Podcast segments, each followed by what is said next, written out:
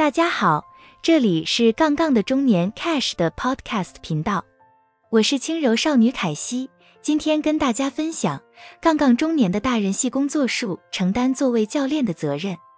最近跟一个过去的伙伴米拉吃饭见面，当初他是储备干部进来公司，而我那个时候接了天猫跟淘宝的大专案，团队人手不够，所以就找了他进来一起做这个案子。后来又一起做国际品牌的年度专案，从零开始把客户一起做起来。跟他合作的期间，手上客户的预算节节上升，涨了三倍。现在他在外商的电商平台公司开始做了基层主管，来找我聊天，是最近工作上有些疑惑，来找我聊聊。聊完之后。他带住恍然大悟的表情，跟愉快的心情回去了他的工作岗位。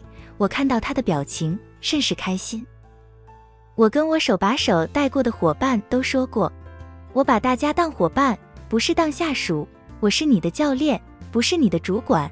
我最想要的事情是你们可以把我的本领学走，把我干掉，因为我不想在这个位置坐太久。我想做我想做的事情。每每伙伴们要离开。我都很开心，他们之后的发展越来越好。身为他们的教练，我提供终身保固，只要他们觉得我能帮得上忙，我都愿意花时间在一起陪他们走一段。伙伴们也常问我为何会愿意这样做呢？因为我常常跟他们聊天聊地，聊的很多东西跟工作也没直接关系，都是在分享我自己对于工作、家庭、目标的想法。其实，当一个教练，最开心的事情是看到对方得到成长的收获，或是对于事情恍然大悟的那一刻的快乐表情，对我都是一个极大的鼓舞。然而，一个伟大的教练可以通过他们的能力来帮助他人，并伴随住责任，引导他人走向成功，从而拥有真正的力量。这是真正的力量，可以用来帮助这个世界上真正的人。如果做得好，教练可以帮助别人扭转他们的生活；如果做错了，教练可以引导客户走上错误的道路。所以，有了这种指导客户实现个人以及商业愿景的能力，也就有了责任。伟大的教练将这些责任都作为专业责任的一部分来承担。我们需要确保客户正在朝着正确的方向前进。当他们不这样做时，我们要提醒他们，成为他们的镜子，明确地提醒对方，即使他们感受到不舒服。在我这几年走在教练型主管的路上，我归纳出了四项重点，你可以执行这四个重点，来成为一个更负责任的教练。同样重要的是，这些同样的技能可以传授给你的客户，说明他们也可以拥有一个负责任、充满自信的生活。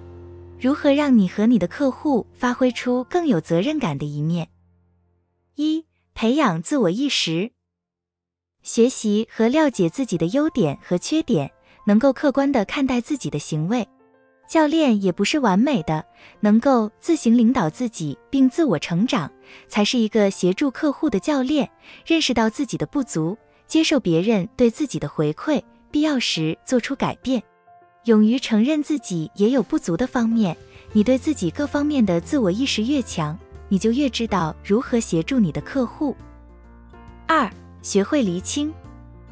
当我们听到教练这个职务，就好像要把对方的责任扛在自己身上，好像对方的成败就是你的成败，但真的不是这样的。教练的责任不应该让你感到恐惧。教练的任务是协助他人厘清现状，让客户了解他们必须承担成长时随之而来的责任。不用担心你的客户是否实现了他们的目标，莫有任何收获，而是选择相信他们，专注于支持和激励他们，成为他们成长的伙伴，在需要的时候和他们一起进行讨论。但最终，你的客户会自己承担起完成他们目标的所需要的责任。三、计算风险，从错误中学习。负责任的教练是要有勇气，在结果和成功不确定的时候，要求客户承担责任跟风险。而愿意承担失败是所有成功人士的核心属性。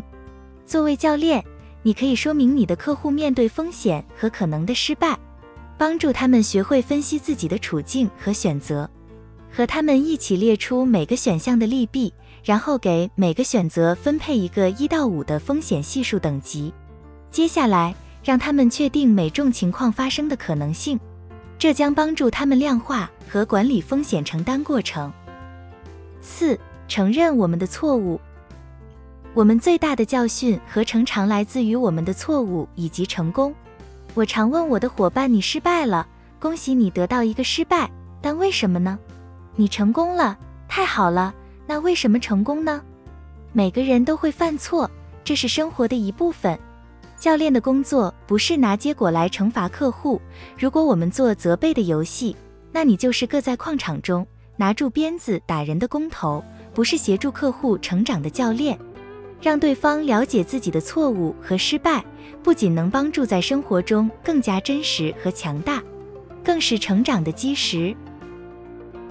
好了，这就是今天的节目内容。我是轻柔少女凯西，欢迎追踪这个频道，以及到搜寻“杠杠中年 Cash”，你会找我们的相关资讯。